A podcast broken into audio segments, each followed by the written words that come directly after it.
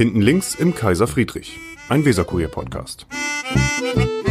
So, wir sind wieder im links, links hinten im Kaiser Friedrich und haben heute als Stargast Henning Lühr, der, ich weiß nicht wie, der, der alles weiß über Bremen, der alles, wie viele Senatoren?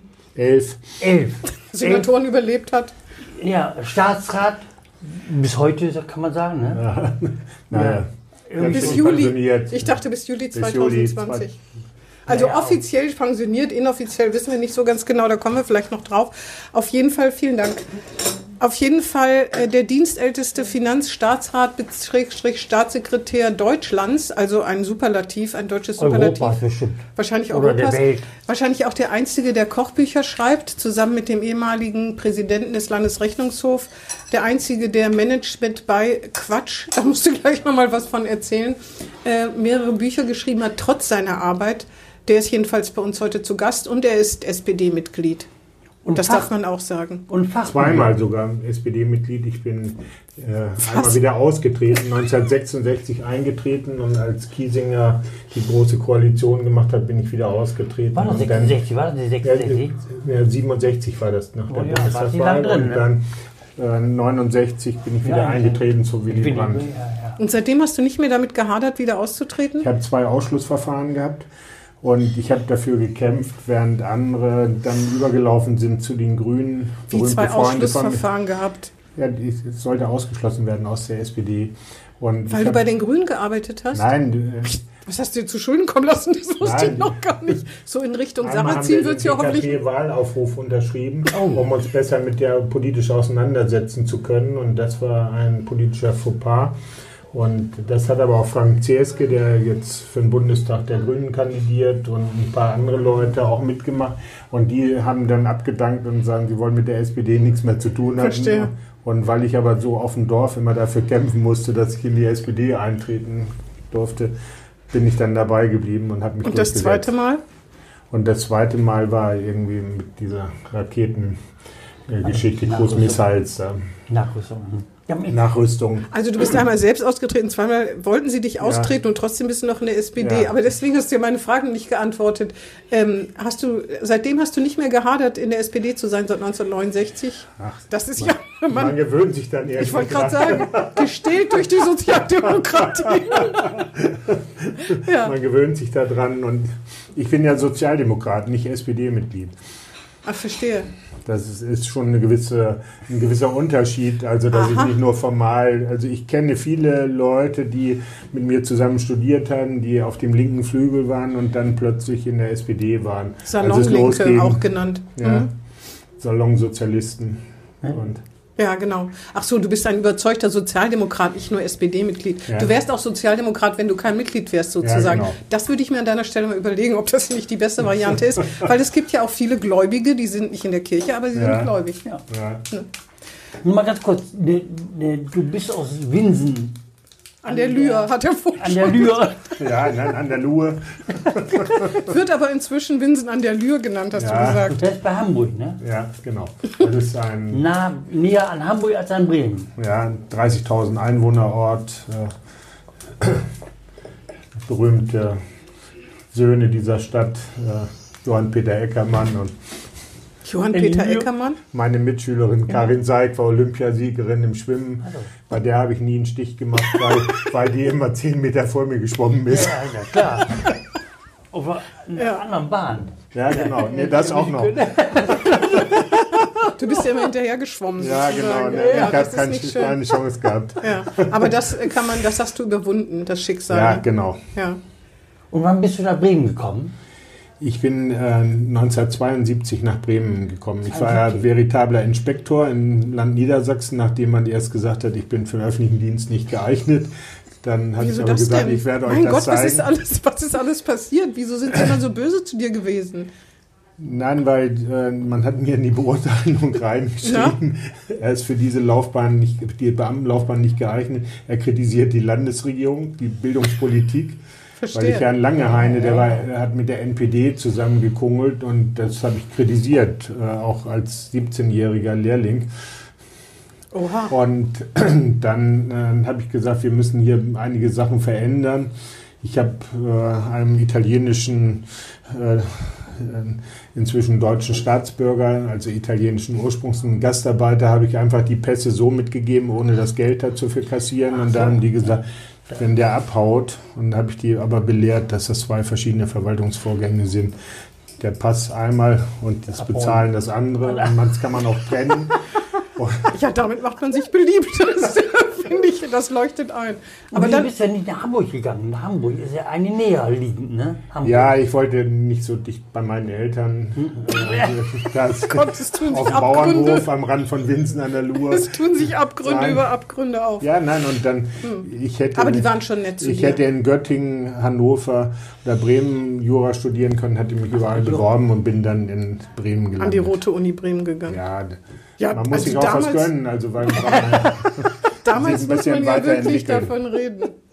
Und trotzdem hast du deinen Weg gemacht. Meine, meine grundsätzliche Frage ist, wie hält man das aus, von 2003 ne, bis 2020 Finanzstaatsrat zu sein? Stimmt das 2003? Ja. ja ne?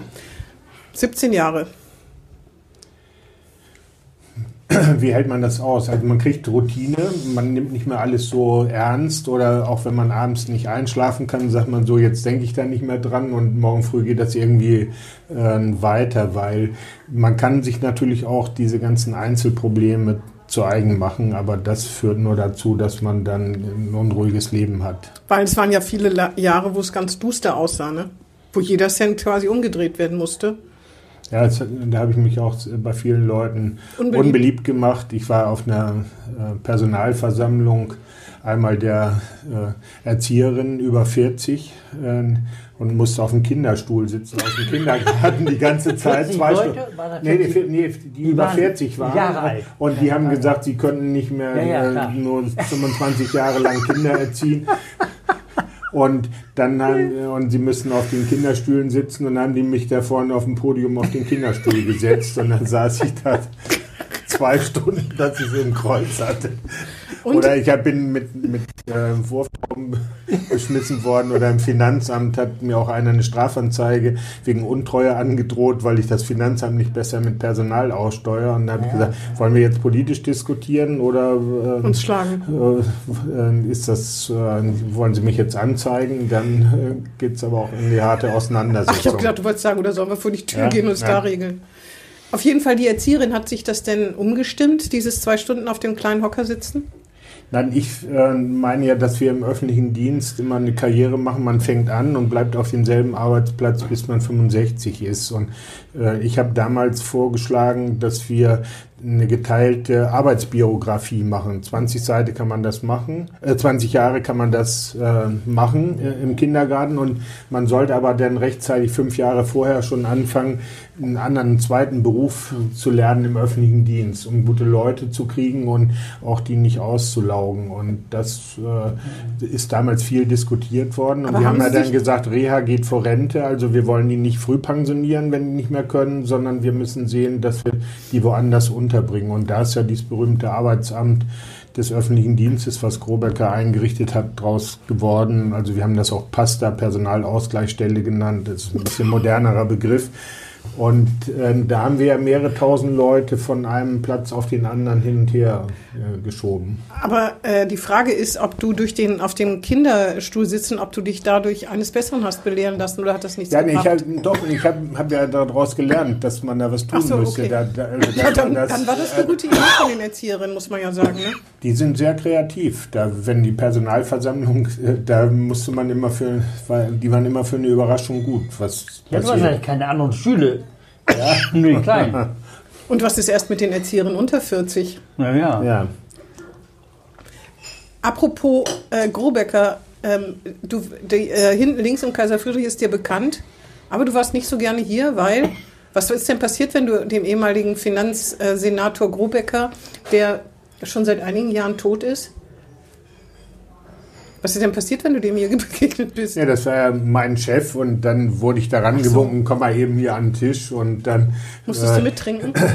Der, der Jüngste ist immer das Opfer äh, der Satire der anderen dann und Ach, deswegen hast du einen kleinen Ja, Bogen ne, bei Weihnachtsfeiern, die wir hier gemacht haben, musste der Jüngste, und das war ich äh, damals, ich bin ja mit 37 schon Abteilungsleiter da bei, äh, zu Grobeckers Zeiten geworden, da musste der Jüngste immer ein Gedicht aufsagen.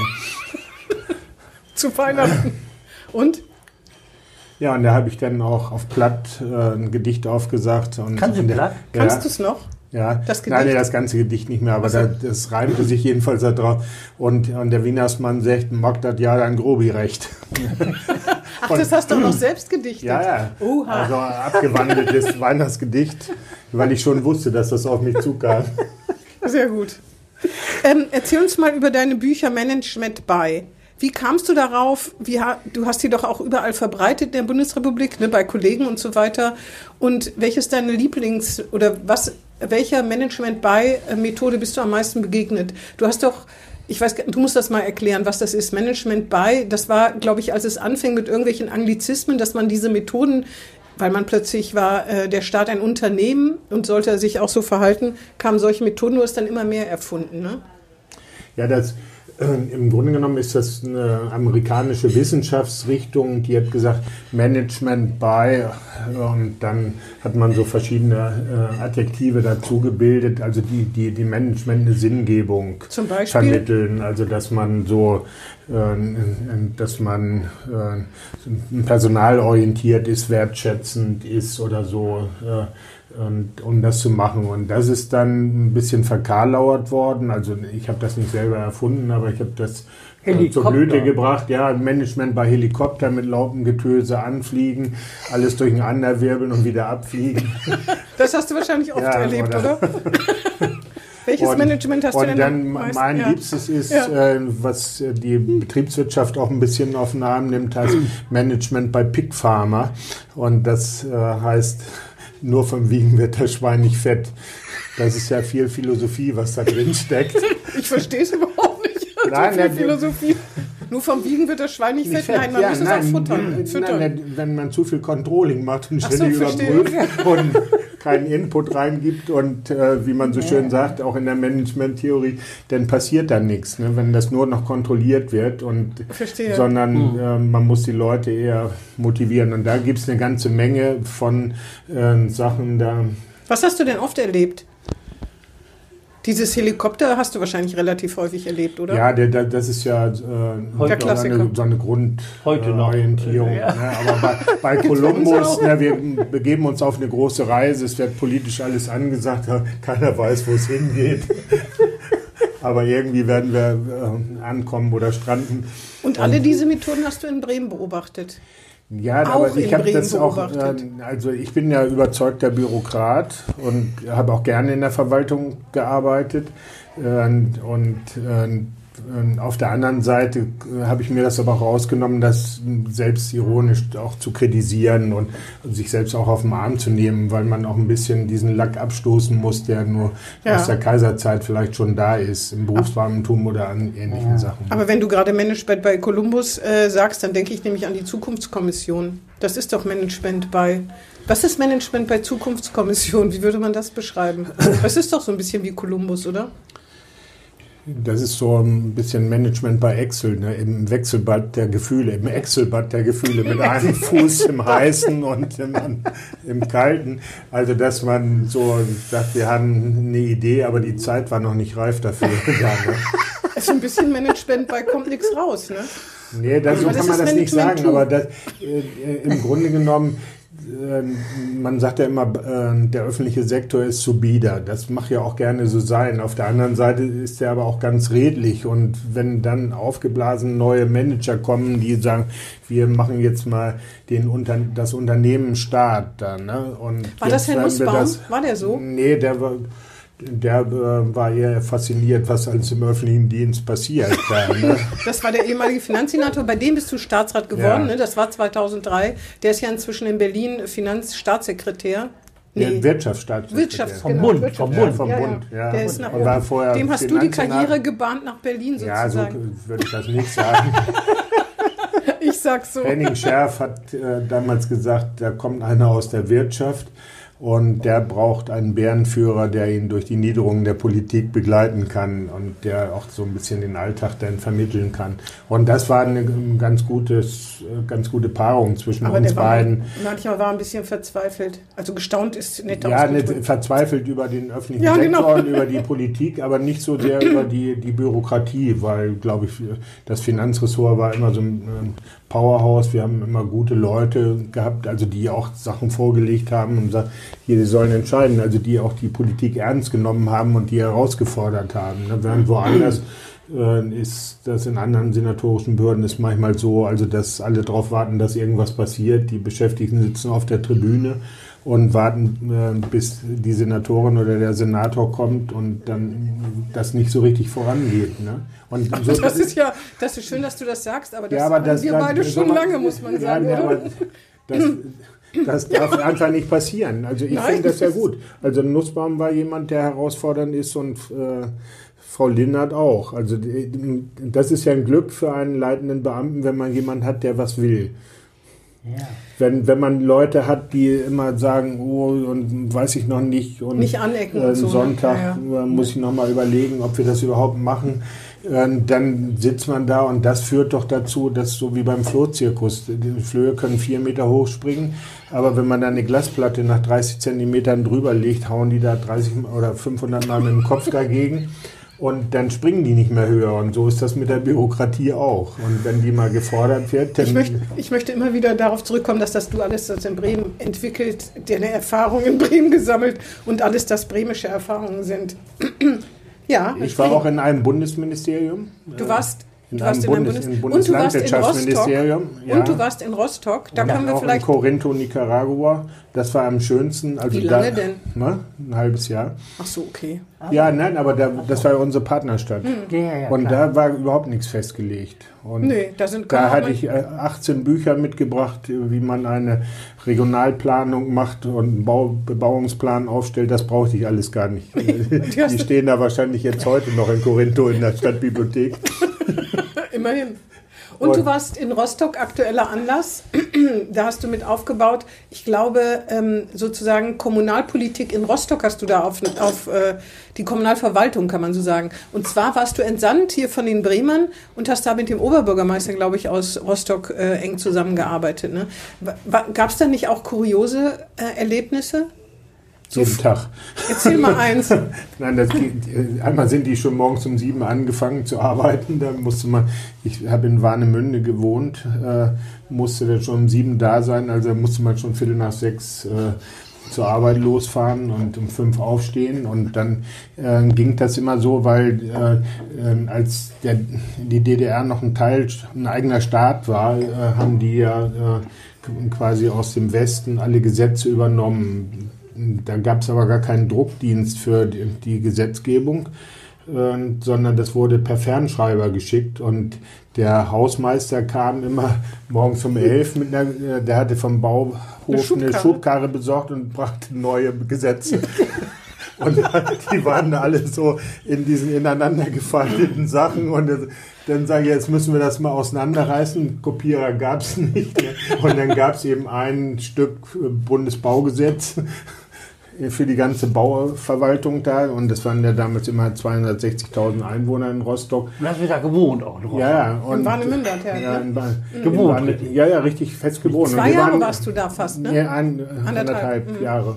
Und wir waren ja zehn Bremer Berater und ich war im Grunde genommen so der Riegenführer, äh, der das immer vermitteln wollte, weil ich auch ähm, beim Oberbürgermeister im Büro angesiedelt war. Ich habe damals die Stadtverfassung geschrieben und äh, dann kamen natürlich alle Klugschnacker da, äh, auch in politischen Systemen mit und haben gesagt, jetzt müssen wir auch die weibliche Form und ich habe die erste Ach, damals schon? die erste Stadtverfassung gemacht, die nur in weiblicher Form und dann war ein, im letzten Paragraphen ein Hinweis, sollte es ein männlicher Oberbürgermeister sein, ist die männliche Form anzuwenden. Mann, Henning, ich bin ja baff, was du schon Ja, alles, ne. was du alles gemacht hast. Ja, und, äh, also die, das haben die dann hinterher umgeschrieben. als war. Als du weg ja, warst. und das Amt, weil die Kommunalaufsicht das nicht genehmigt hat. War Ne? ja auch mit dem Bürgermeister Schleif. Ja, genau. Hen Henning Schleif Ja, war der ja, erste ja. Bürgermeister. Aber in Rostock war das so, weil ähm, viele hatten ja hier so ein Verständnis, ähm, man hat eine Stadtverwaltung und dann kennt man die Leute und es gibt irgendwie ein Register, wo alle Namen erfasst sind. Und äh, das war ja in der Ex-DDR anders. Da gehörte der Bauhof und äh, die Künstleragentur und sonst was dazu. Und dann äh, dann habe ich so einen Ausweis gekriegt, äh, einen Dienstausweis mit Hammer und Zirkel noch, dass ich überhaupt rein konnte. Dann müssen wir erstmal eine Bestandsaufnahme machen. Und da habe ich irgendwie frech gesagt, wir können doch einmal das Gehalt nicht auszahlen. Drei, drei Tage später erst, dann melden die Leute sich. Nee, sagte, das, die sind alle so eingeschüchtert, das passiert nicht. Oh Gott. Und dann haben wir versucht, kleine Schritte der Verwaltung zu machen. Und ich habe dann die Amtsleitungen, die sie bestellt hatten äh, nach der Kommunalwahl, also Kulturamtsleiter, Gesundheitsamtsleiter und sonst wen, die habe ich immer geschult, einen ganzen Tag am Mittwoch. Und dann ging immer einer raus und stand da auf dem Flur und machte immer mi, mi, mi, mi, mi, mi, mi, mi, mi, mi, mi, mi. Und, und dann habe ich gesagt, ist irgend oder so. Ne? Und dann sagt er, nein, ich äh, habe übermorgen Premiere. Der Drei-Groschen-Oper, der war Schauspieler äh, und war dann Amtsleiter geworden und sagt, ich muss mich einsingen. Das hatte ich natürlich Das- noch überhaupt nicht erlebt. Aber da, das waren so Das sind ja Erlebnisse, die Schoten. Bleiben. Hast du das Absolut. nicht gemacht? Du hast es nicht Mimimi gemacht. Nein, aber weil der, der der hat ja nicht Kulturamtsleiter war der- hätte ich ja mitsingen Der war wahrscheinlich irgendwie, ne? Kulturamtsleiter. Ja, der war geworden. Kulturamtsleiter Ja, ja, geworden und war Schauspieler. Und, Ja, ja.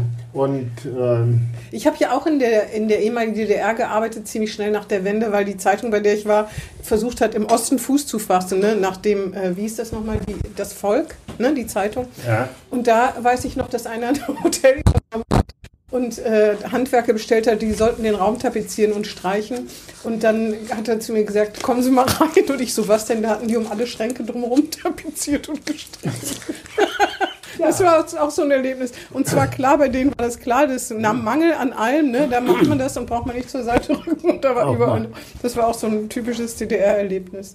Wurdest du auch angefeindet, dass du mit einem goldenen Löffel und Besserwessi und so, mit einem goldenen Nein, Löffel im Mund geboren wirst? mein Wahlspruch war ja äh, weder Kolonialoffizier noch Beratungstourist. Also manche kam mal dahin und sagt, das wird jetzt so gemacht hier und ihr habt alle keine Ahnung. Oder irgendwie so, so laissez-faire handeln und sagt, wir haben euch jetzt mal das gezeigt und äh, jetzt könnt ihr aber selber tun lassen, was ihr wollt, sondern so ein, ein guter, wie man es so schön sagt, interaktiver Prozess. Und das hat auch viel Spaß gemacht. Also weil der Oberbürgermeister Klaus Killimann war ja Philosophieprofessor. Äh, und ähm, der war so eine Mischung aus Gott, Goethe und Landgerichtspräsident. Der hat so über allem schwebend, gerecht und als Landgerichtspräsident und, und sehr belesen. Und so als Weizsäcker da war, war mit einmal der Oberbürgermeister verschwunden. Die Sicherheitsbeamten suchten schon alle und haben die sich einfach in mein Arbeitszimmer gesetzt, da auf dem Flur, was da beim Bürgermeister war, so und haben sich eingeschlossen und, Und haben erstmal ein bisschen gequatscht. Der die, der die Sicherheitsbeamten dachten jetzt schon, Ja, ja. Äh, Der damalige Bundespräsident, muss man dazu sagen. Uns wird manchmal gesagt, dass wir das müssen da noch ein bisschen Nachhilfe bei manchen geben. Du hast hier noch was auf dem Zettel, Nee, Bert. du hast ja ernsthafte Sachen hauptsächlich gemacht. Hast Grünkohl, Kochbuch. zum, ja, na, nee, ich meine wirklich ernsthafte Das ist Sachen. doch ernsthaft. Grünkohl, Kochbuch ist Ja, sehr ernsthaft. Ich ja nicht direkt zum Berufsbild eines Staatsrats, sagen wir so. Und da habe ich hier als letztes auf meiner Vorbereitungsliste geschrieben, Kekse. Das war, glaube ich, dein erstes Buch über Kekse, ne? Ach ja, welche Kekse es bei Sitzungen gibt, das war das Buch. Genau, ne? das war das erste Ja, Buch. wir hatten Finanzministerkonferenz in äh, München und wenn der bayerische Staat hochfällt, dann wurden 60 Autos von, vom BMW bestellt und dann die fuhren alle abends zum Flughafen Franz Josef Strauß und ich war der Einzige, der mit dem Zug nach Hause gefahren ist um äh, neun- 19.17 Uhr äh, Richtung Bremen, die ganze Nacht durchgeschippert da, ne, wenn die anderen alle geflogen sind. Und äh, wir waren sehr gut verwöhnt worden, auch mit sehr guten Keksen da aus äh, der Aus der Hofmanufaktur ich da. sagen. Und dann habe ich der im Speisewagen gesessen und einen Wein getrunken, noch einen getrunken. Und dann habe ich gesagt, eigentlich müsste man ja mal so ein Buch schreiben, wo es die besten Kekse gibt. Ne? Und äh, ich habe das hier erlebt in Bremen äh, bei der Handelskammer äh, äh, als ganz junger Referent. Da gab es eher die billigen Kekse da. Ich habe gedacht, da jetzt die von Stecker oder von. Nein, von, und dann Für äh, Referenten. ja, für, für die Referenten, dann Abteilungsleiter gab es, also das war Holzklasse, für Abteilungsleiter dann so die, zweite Klasse und die anderen das Edel. Äh, als, als ich da im Senat war, da äh, kamen die von Stecker angeliefert. Und, und solche Sachen hatte ich aufgeschrieben und dann habe ich immer scherzhafterweise in Sitzungen so äh, die, die Kekse fotografiert, die auf dem Tisch standen und, und dann auch Striche gemacht. Und Wer am meisten isst ja, oder dann waren Sorte? die Sekretärin schon ganz nervös und Herr Senator Nagel hat mich einmal beschimpft und sagt, ob ich hier die Sekretärin ärgern wollte, da, ne, weil ich ja dann auch gesagt hätte, das Wirtschaftsressort hat eben Die teuersten doch- Kekse. Ja, auch gar nicht die besten Kekse. Aber hast du Striche gemacht, wer die Kekse isst oder welche Sorte am meisten geleckt Welche Sorte am meisten gegessen werden? Welche Was ist denn? für Typen?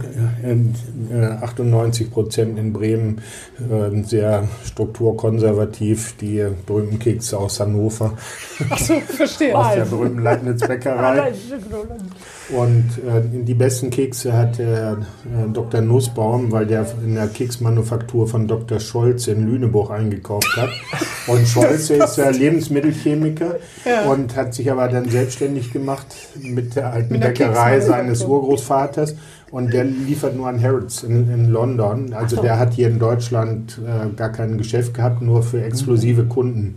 Und und die konnte man dort bestellen und da gibt es eine Sondermischung, Conferencia heißen die. Und die hat Ulrich Nussbaum immer bestellt. Also die haben die Qualität wie Heinemann in Düsseldorf, äh, Dr. Scholz in Lüneburg. Und Ich hieß hab- die Konferenz ja schon bevor es dich.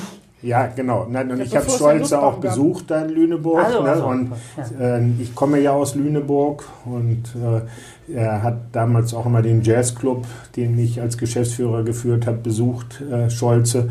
Und dann haben wir uns quasi so wieder verbrüdert. Er jetzt der Experte für Kekse und ich der Schreiber über Kekse da. Ne? Waren das, das waren die besten Kekse, ne? Ja. Aber es gibt bei Balsen, wenn ich den Namen mal sagen darf, wir, können ja noch andere Keksnamen. Leibniz. Ja. Leibniz, genau. Butterkekse, ähm, dann russisch Brot ist aber auch, ich kenne mich in den Kekssorten gar nicht so aus. Von Aldi gibt es jedenfalls auch welche. Ähm, welche sind denn da die besten, deiner Meinung nach? Welche hast du am liebsten gegessen? Sagen wir es mal so. Wir, wenn jetzt Herr Nussbaum das Kekse Nein, nicht ich habe die, verfügbar die waren. äh. Kekse von Scholze, die sind wirklich Sag ich ja. Aber, internationale Klasse. aber wenn die nicht da waren, Herr Nussbaum ist ja irgendwann gegangen, die wird er Ja, jetzt in dann, Berlin äh, wahrscheinlich anschaffen. Also ich mache am liebsten Kekse mit, mit Schokolade, so ein bisschen Biscuit da drin, aber da, das ist ja eine, eine Eigenart. Ich habe ja dann die Leute noch beschrieben, die Kekse gegessen haben. Also das gibt den Old Blatenstipper, Stipper, der so den billigen Keks da irgendwie in den Kaffee reinhaut, oder den Öko-Cracker, der, der, der so die, die Kekse, die äh, aus äh, Haferflocken und sowas zusammengedrückt sind, am liebsten isst. Und welcher Senator hat am meisten Kekse gegessen? Von denen, die du erlebt hast? Elf waren das ja, ne? Elf. Ja, Spuck's aus. Sag's, sag die Wahrheit. Nein, die besten, also den äh, ausgefeiltesten Keksgeschmack hat der Ulrich Nussbaum. Ja, der ist ja auch mit dem Oh. Bentley vorgefahren. Ich meine, das Ja. ja. Und, ähm, Und sonst war das äh, eigentlich eher, äh, sag ich mal, sozialdemokratische Liga. Leibniz. Ja, die, ja Leibniz. ja, die, also Der Volkskeks. Ja, der Volkskeks. Ja, und bei, bei dem äh, Butterkeks ist ja wichtig, dass es 51 Zacken sind. Ne? Wenn einer zu viel sind, ja, gezählt. das, das ist so das Zeichen. Wenn es ganz spannend wurde, begannen manche die Zähne von den Mit 51 sind das, 51 Ja. sagen. Da musst du aber auch häufiger mal nachgezählt haben. Oder weißt du das aus der Sekundärliteratur? Nein, man beschäftigt sich ja automatisch damit. Da war der Nestor der Keksliteratur. Auf jeden ne? Fall, du das Keksbuch. Du hast ein, also du hast doch mit Herrn Spielhoff, dem ehemaligen Präsidenten des Landesrechnungshofs, ein Grünkohlbuch, noch mindestens eins, ne? Nein, sechs insgesamt. Sechs insgesamt geschrieben. Und Wie das? Grünkohlbuch habe ich aber selber geschrieben. Also Ach so, das ist hast du Spielhoff alleine dazugekommen. Verstehe, aber äh, ihr kanntet euch ja aus deinen Finanzstaatsratzeiten, ne? Und wieso ihr beiden? Was ergänzt weil, euch? weil, äh, er schreibt und du Spielhoff, kochst äh, oder andersrum? Nee, weil Spielhoff äh, ja der richtig gute Koch ist. Ja, der ja. hat ja auch den, den Wettbewerb im Drei-Sterne-Restaurant da in, in Brühl gewonnen. Und Und du bist dann sozusagen der Hilfsjunge? nein, nee, de, äh, ich sag mal der Gleichberechtigte. Mit der- Wir können Herrn Spielhoff auch mal einladen, mal was er sagt. Nein, aber also, äh, und wir haben- haben viel zusammen gekocht, wobei Spielhoff äh, sehr formbetont und protokollbetont ist. Also während der, der Zeit, wo er Präsident war, haben wir nicht zusammen gekocht und als er dann aufgehört hat, wir gesagt, wollen wir mal was zusammen machen? Und dann hat sich das einfach so ergeben, weil er auch immer äh, gu gute Sachen und die äh, Frau Lindert hat ja einmal Herrn Spielhoff, als er das Mittagessen in Kitas kritisiert hatte, angegangen und sagt, typisch Mann, überhaupt keine Ahnung vom Kochen, das hat ihn schwer beleidigt, aber äh, der Form, die Form wahrend hat er sich nicht gegen die wortgewaltige Frau Lindert dazu zur Wehr gesetzt, hat sie aber, sobald er pensioniert war, eingeladen zum Essen und hat ihr mal ein Fünf-Gänge-Menü auf den Tisch gebracht und war die echt begeistert. Ja. Nein, und der Spielhoff ist eben äh, der ordentliche, klar strukturierte Mensch, der das äh, gemacht Habt ihr schon hat. wieder ein neues Buchprojekt? Oder arbeitet ihr gerade an einem? Wir arbeiten gerade an Und zwar? einem noch. Hm, bitte? Sag mal, worum geht. Nee, der, das geht um Tomaten und Auberginen und so weiter, so ein, so ein Kochbuch. Ja, ein Kochbuch habe ich mir schon Ja, gedacht. nein, Ich gedacht, Kochbuch. du Also wir haben sind ja angefangen immer mi- mit Gemüsesorten, die ähm, in Deutschland populär sind, die aber nicht aus Deutschland kommen. Also quasi Ja, Pflanzen stimmt, mit. Migrationshintergrund. Ja, genau, das hast du gesagt. Bei Grünkohl, das sage ich ja auch immer den Konservativen auf dem Dorf, ne, ihr esst hier eine Pflanze, die aus Äthiopien kommt, dann legen die schon das Besteck erstmal auf den Teller und sagen, du spinnst. Aber äh, und das ist eben bei Kartoffeln, bei Spargel, bei anderen Sachen auch ähm, so. Und wir haben ja auch was ähm, gemacht äh, über Hülsenfrüchte, also moderne Öle. Also ich habe äh, mich mal ganz vertieft äh, eingearbeitet in die Frage, so was äh, das beste Öl ist.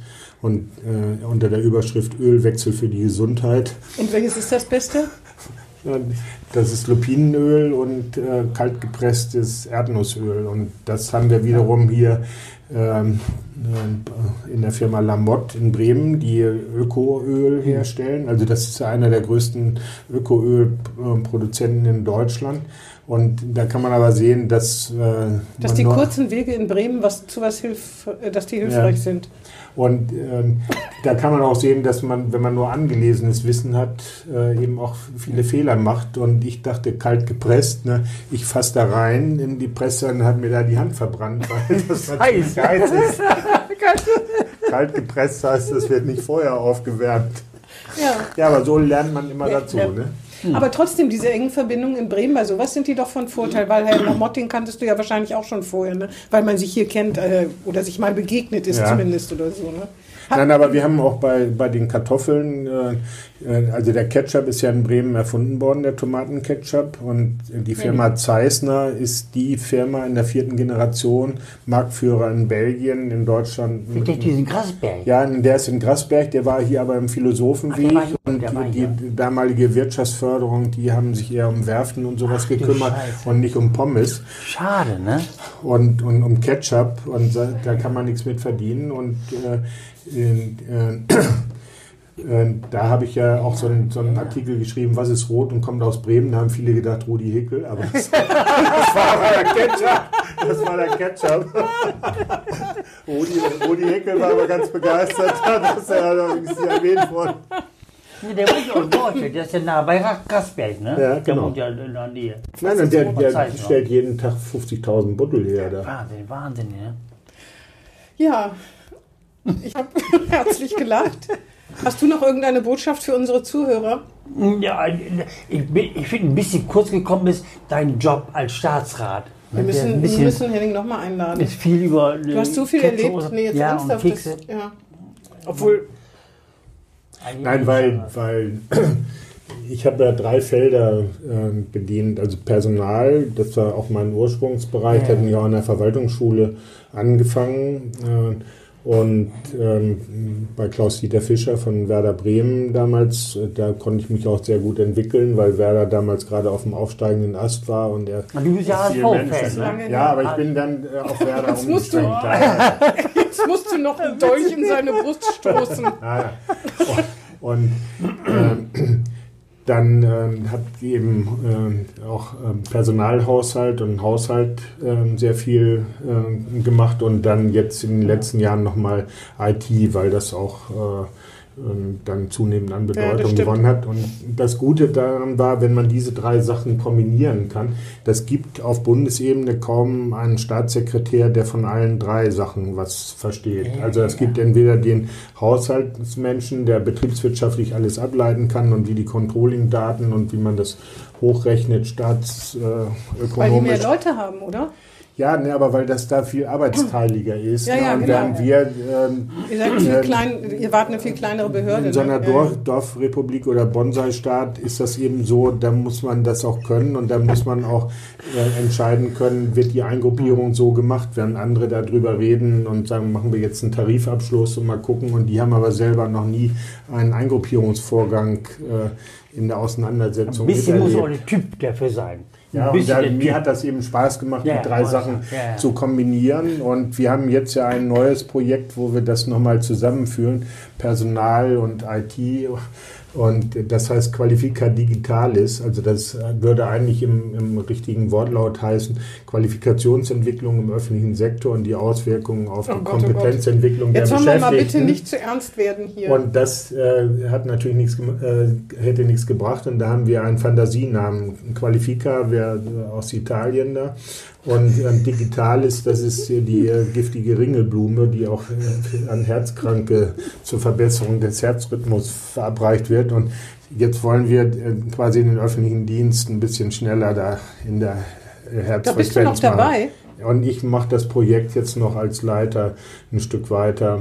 Äh, Ja, aber nicht ehrenamtlich, oder? Als Berater quasi. Nein, ehrenamtlich. Also ich Ehrenamtlich? nicht hier in der Zeitung stehen und, und sagt, jetzt kriegt er da noch ein Tages. Äh, Aber die giftig ist die Blume. Wenn die Ja. giftig, wie, Digital ist. Wir haben, das ist ein Fantasienamen. Ach so, so. Und ein dann sitzen natürlich, wenn man da in Berlin einen Vortrag hält, dann sitzen alle da und gucken erstmal bei Wikipedia nach. Ne? Und dann habe ich gesagt, das hätten sie sparen können, hätte ich ihnen auch erklären können. Und du malst auch, ne? Ja. Fällt mir nämlich ein, in deinem Büro hingen ja auch großformatige Ölbilder, glaube ich, ne? Machst du das auch noch? Im Moment habe ich jetzt gerade keins in der Mache, aber ich, ich zeichne Karikaturen und ich habe äh, was geschrieben jetzt über Corona und die Auswirkungen auf die Verwaltung und wo zum Beispiel hinter so einer Corona so eine Art Corona-Luftballon, wie man mit dem Hescher hinterherläuft oder das Grundgesetz irgendwie in so einer Eisenfessel mit einer Co- Corona-Eisenkugel versehen ist und so ein paar Sachen habe ich da jetzt gemacht und äh, das werde ich demnächst mal veröffentlichen. Gut. Möchtest du noch was sagen an unsere äh, Zuhörerinnen und Zuhörer? Nee? Also sie sollen sich, äh, wenn sie einen guten Job suchen, auch insbesondere die jungen Leute, sich für die Verwaltung entscheiden. Wir brauchen alle, die ein bisschen Humor haben und Das äh, stimmt, das kann ich äh, nur bestätigen. Das würde schon aus viel einer helfen. Auseinandersetzung voranbringen. Okay. Und du? Ich bin wunschlos glücklich. So im Nachhinein bereut man es fast, dass man nicht in der öffentlichen Verwaltung arbeitet, was? Ja, ja. ja. Das war jetzt ein bisschen, bisschen geschmeichelt, aber ist egal. Nein, wir haben ja das, alle haben immer gesagt, wie können wir eigentlich das äh, organisieren mit äh, der elektronischen Steuererklärung. Und dann wurde ein Modellauto dahingestellt und ein Fantasiename Elster, das heißt elektronische Steuererklärung, haben alle Angst, dass die diebische Elster in die Tasche lang. Und ich habe gesagt, wir machen einfach ein Schild dran an, an äh, äh, das Finanzamt im Hinterbau, Online-Finanzamt 24-7 äh, und die ganze Nacht leuchtet das Schild. Ne? Und davor WLAN. Und äh, so, das ist jetzt ein beliebter Platz, weil das in der zweiten Reihe hinter der Disco-Meile ist. Da stehen die ganzen jungen Leute und äh, machen nicht Aber ihre machen- nee, Steuererklärung. ich ich bin da einmal aus der Kneipe gekommen, um halb eins habe ich das nachts mal fotografiert, dann gepostet und dann haben gesagt, oh, was soll das? Aber alle reden über das Online-Finanzamt Bremen da. Ne? Und, dann sagen wir, und wir, Bremerhaven ist da gleich mit drin. Also Bremen, Bremerhaven brauchen wir nicht extra noch wieder einen Streit zu führen, wo das Finanzamt hinkommt. Ja, und das ist ideell. Ja, und weil das ist eine ganz andere Auseinandersetzung. Also wenn man jetzt sagt, so Online-Finanzamt und jetzt machen wir das da und da stehen die ganzen jungen Leute da vor dem Haus. Ne? Muss man abends Ja, mal hingehen. ja. Also die, die sind ja so bis um 10 sind die nicht da. Und dann Nee, kommen die ersten 12. Versprengten, ja, ab 12 und dann. Ja. Und was ich immer gerne gemacht habe, dorthin gehen, wo es weh tut. Also ich habe mich gestritten mit der Feuerwehr über eine Zulage für Rettungssanitäter und dann haben die gesagt, ich hätte gar keine Ahnung. Und dann sage ich, komme da hin, mache 24-Stunden-Dienst, morgens Viertel nach fünf war ich da, da bin ich äh, an der Disco-Meile mit dem Fahrrad vorbei. Und dann haben die erstmal gesagt, Appell. Und wollten nochmal die Bist so Mutprobe eine mit mir machen. Ja, ne, Echt? ja, die bin ich auch runtergerutscht, die Stange, aber erstmal musste ich draußen äh, in den Korb äh, und dann haben sie mich 30 Meter hochgefahren und das morgens Viertel nach fünf. Und da dachte ich, wenn ich umfalle, liege ich im Korb und dann bringen sie dich schon irgendwie wieder runter. Ne? Die sind ja Rettungssanitäter. Ja, da. genau. Ja, und da habe ich aber die ganze Zeit mit und das hat wirklich Eindruck gemacht, weil die dann gesagt haben, ja, äh, äh, und Doch. ich habe auch gesagt, was meine Probleme sind mit der Zulage und sie müssen das auch ausweisen und äh, weil wir nicht einfach jetzt so sagen, das ist alles kompliziert und schwierig, sondern man muss auch eine Kontinuität, eine ständige Arbeitsanforderung und so. Ja, und dann bin ich da auch mit denen da rumgefahren und äh, er hat zum Altersheim gebrannt, weil der Toaster heiß geworden ist. Und Da warst dann du dabei. dachte ich, wollte ich mal eben mit, äh, eben mit dem. Fahrstuhl hochfahren und die, der Angriffstrupp ist aber die Treppen hochgelaufen und ich musste da hinterher, aber auf jeder Etage habe ich erst mal mit den alten Leuten gesprochen. Um sie und, zu beruhigen. Und dann gesagt, ja, jetzt kommt die Feuerwehr und ist alles gut. Ja, gut, meine Herren. Ja, Ja, Das war's. Ja. Wir laden dich wieder ein. ja. Spätestens, wenn ein neues Buch rausgekommen ist. Oder? ja, auf jeden Fall. Dann bringen wir auch Kekse mit. Oder? Von Balzen. Ja, an andere Wegen kommen wir auch nicht ran. Ne? okay, tschüss. Tschüss. Tschüss. Das war Hinten links im Kaiser Friedrich, ein Weserkurier-Podcast.